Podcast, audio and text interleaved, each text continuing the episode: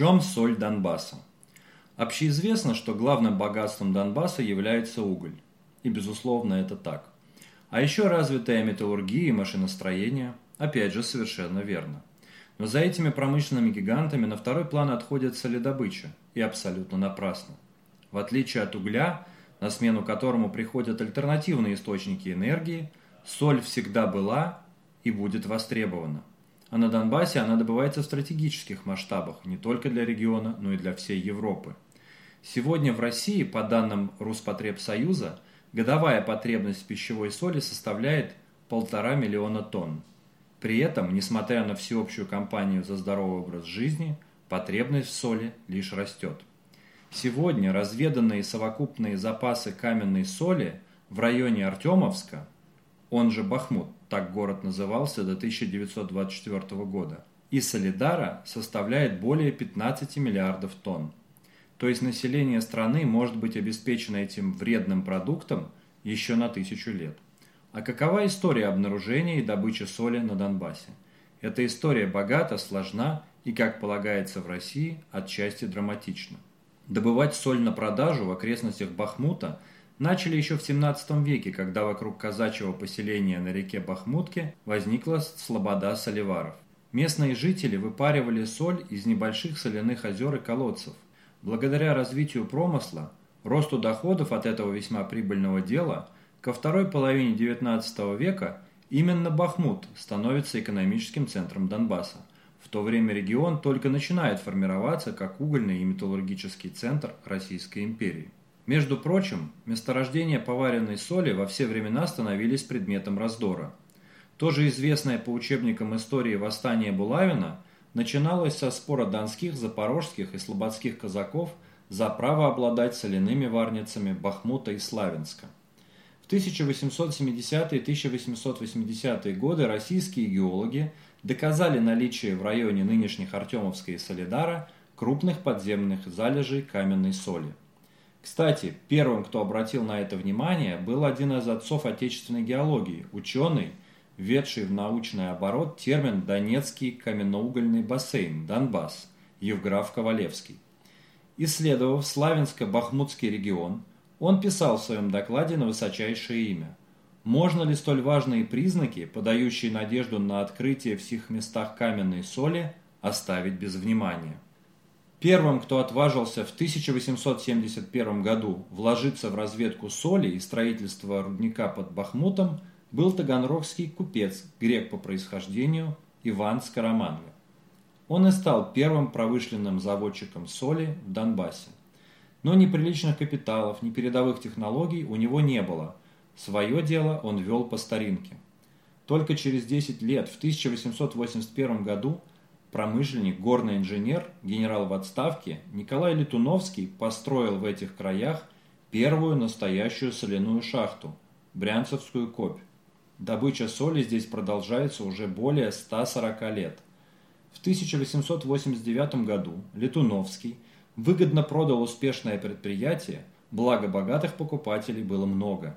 Осваивать прибыльное дело ринулись не только российские, но и французские, бельгийские – и особенно голландские предприниматели. Здесь не могу не рассказать одну занимательную историю. В Донецком республиканском краеведческом музее есть уникальный экспонат в списке коллекции каменных изваяний, сухо значащийся как изваяние номер 74. Это несколько оплывшая, почти двухметровая статуя стоящего человека с бородой в уже плохо просматривающемся мундире и папахе. Скульптура выполнена из галита, большой глыбы каменной соли. Все называют это творение «соляной человек». Родом оно из шахты имени Карла Липкнехта, которая относится к брянцевским соляным копям. Одна из версий, представляющаяся весьма правдоподобной, гласит следующее. После продажи своих соляных рудников французскому акционерному обществу генерал Летуновский на прощание щедро одарил рабочих и служащих деньгами – в благодарность рабочие устроили генералу-помещику шумные проводы, а скульптор-самоучка Ягор Дормидонтович Попов вырубил из соляной глыбы фигуру бородатого генерала в полный рост. Среди многих предприятий конца XIX века выделялась соляная шахта Петр Великий, принадлежавшая голландскому обществу для разработки каменной соли в России. Она была построена в 1885 году у деревни Ильиновки, близ железнодорожной станции Ступки. По свидетельству современников, голландская шахта была самой передовой не только по производственному оборудованию и технологиям добычи соли, но и по отношению к рабочим. В системе рабского, по сути, труда это была невиданная редкость. Вот как описывали это потомки создателей соляного родника в книге, посвященной шахте и вышедшей недавно в Нидерландах. Большинство зданий вокруг шахты были построены в голландском стиле, для которого характерна строгая кирпичная кладка с декоративными карнизами и башенками. В отличие от них, два дома для директоров были построены под влиянием архитектуры русского помещичьего дома. Ко времени, когда шахта была построена, в Голландии было популярно в промышленных проектах уделять больше внимания условиям проживания рабочих. В результате в Ступках были построены дома для семей рабочих и школа, а также налажены еженедельные поездки домохозяек из Ступок на рынок в ближайший Бахмут. Это почти социалистическое по духу предприятие голландцы нарекли именем Петра Великого, как известно, многому научившимся на берегах Северного моря. Кстати, в отличие от других владельцев, голландцы в 1920 году официально оформили свой уход и уступили права на шахту советской власти за 1 рубль. Соляное производство развивалось колоссальными темпами. Повсеместно возводили шахты, строили железнодорожные пути и станции. До революции 1917 года в районе Бахмута и Славянска было добыто почти 4 миллиона тонн соли. Здесь необходимо сделать некоторые пояснения – Дело в том, что месторождение соли в Донбассе имеет ряд преимуществ над прочими. Прежде всего, это громадные залежи. Во-вторых, в отличие от других разработок минерала в Нижнем Поволжье или на Урале, донецкая соль невероятно чиста химически. Именно здесь можно вести добычу в промышленных масштабах соли экстра-класса. То есть, в том числе, это важный экспортный продукт. И в-третьих, что немаловажно, это глубина залегания и технологические особенности – по мнению заведующего кафедрой геологии Донецкого национального технического университета Владимира Купенко, в пермский период на этом месте было озеро, которое в жарком климате усыхало, оставляя на поверхности соляные насты.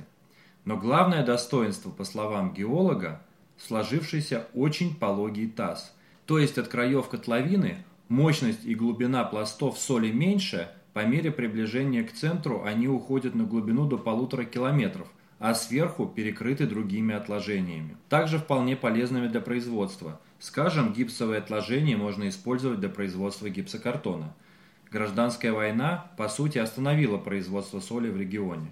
Но не успела она закончиться, а в 1919 году соледобыча стала восстанавливаться советским правительством. Во времена СССР местные предприятия несколько раз меняли название – Югсоль 1920, Бахмут-соль 1921, Укрсольтрест 1925. Рабочий поселок Брянцевка, будущий Солидар, был переименован в рабочий поселок имени Карла Липкнехта в честь немецкого коммуниста, убитого националистами в 1919 году. В 1976 году было решено объединить большинство шахт в одно производство полного цикла. Так появилось предприятие «Артем-Соль», лидер солидобычи в СССР – Свое название, как и город Артемовск, оно получило в честь Федора Сергеева, он же товарищ Артем, революционер-большевик, личный друг Иосифа Сталина, создатель Донецкой Криворожской республики. В советское время на шахтах Артем-Соли добывалось до 40% поваренной соли СССР. Производственная мощность предприятия превышала 7 миллионов тонн в год. Рекорд был поставлен в 1991 году – более 7 миллионов 200 тысяч тонн соли. В том же году город с непроизносимым названием Карла Липкнехтовск был переименован в Солидар. После 1991 года показатели предприятия стали падать. Лучшим достижением стал 2009, когда было добыто 3,5 миллиона тонн. Само же объединение осталось в собственности государства как стратегический объект, Сначала им управляло старое руководство Артем Соли еще советского периода, а позже предприятие возглавил Дмитрий Доценко, депутат Бахмутского горсовета от партии регионов. Соляная отрасль времен Украины переживала настоящий кризис. Не могу не упомянуть о соляной, не побоюсь этого слова, диверсии со стороны руководства Украины. Еще до начала конфликта с Россией Артем Соль поставила в Российскую Федерацию около 400 тысяч тонн так называемой грязной соли, технического брака, скопившегося на складах. Ростехнадзор приостановил ввоз артемовской соли в страну, а в 2016 году все поставки были окончательно остановлены. Сегодня Бахмут, Артемовск и Солидар стали ареной ожесточенных боев и фактически превратились в руины. Судьба знаменитого месторождения, легендарного соляного производства, успешно начатого русскими, французами, голландцами, принесшего огромные прибыли и славу российским и советским соледобытчикам, находится под большим вопросом. Впрочем, надеемся, что уже вскоре ситуация изменится, и известные шахты начнут выдавать на гора миллионы тонн соли для российских и иностранных потребителей.